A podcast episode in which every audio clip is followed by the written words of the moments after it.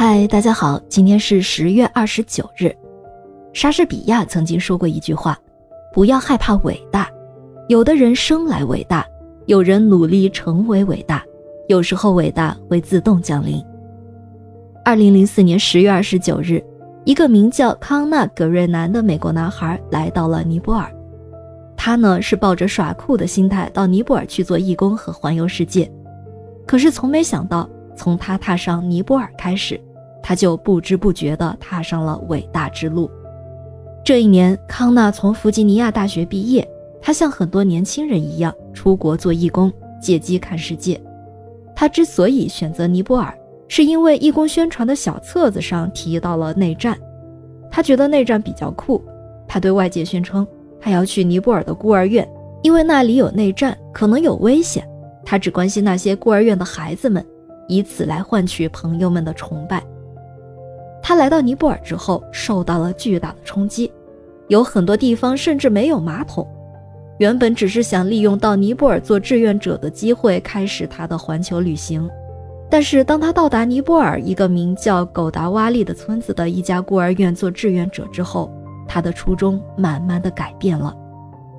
在这所名叫“小王子儿童之家”的孤儿院里，他看到了孩子们捡到树枝都玩得像把宝剑。他和另外几个志愿者一起照顾着这些被遗弃的孩子，教他们学习，和他们玩耍。孩子们呢，也把这些志愿者们当成上天派来的天使。彼此之间建立起非常好的感情。康纳在小王子儿童之家待了两个月，就继续他的环球旅行去了。一年之后，他回到美国的家中，但是孩子们在他尼泊尔时曾经问过他什么时候再回来。那个声音把他再一次带到了尼泊尔。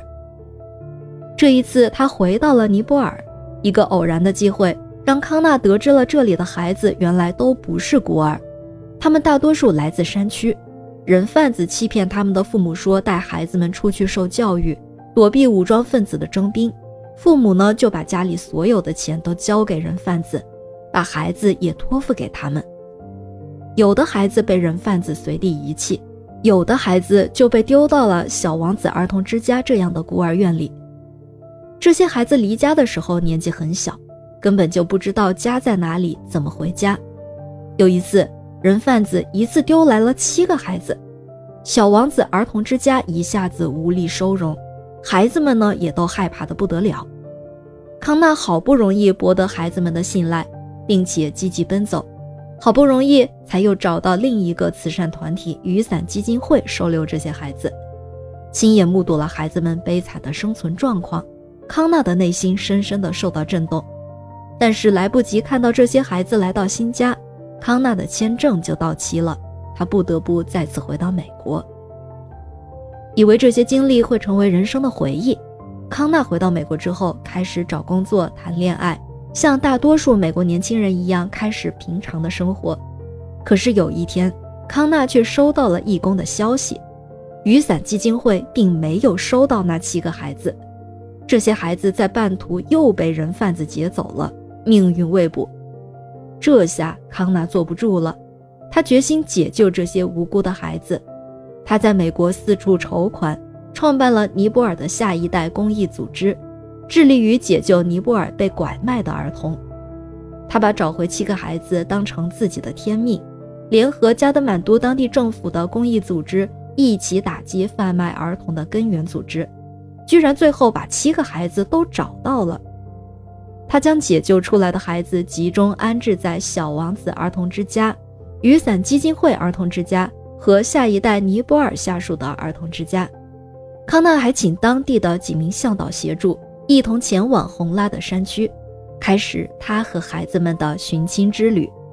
在经过了一个多月的艰难跋涉之后，他们终于一个村一个村、一家一家的找到了大部分孩子的家人。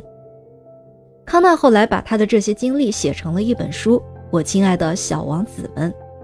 美国有九家出版社争抢版权，康纳也一时成为了出版界的新宠。也许这真的就是康纳的天命。感谢您收听今天的故事。咩咩 Radio 陪伴每一个今天。